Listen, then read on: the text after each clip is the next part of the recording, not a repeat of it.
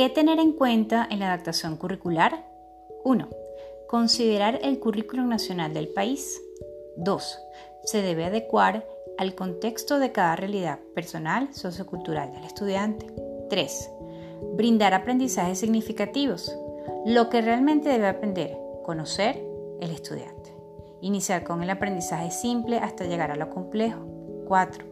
Partir del realismo qué tan factible es el uso de los recursos y de los objetivos que nos planteamos. Y por último, todos y cada uno de los docentes y profesionales que trabajan con el estudiante deben trabajar coordinadamente en pro del desarrollo académico y personal.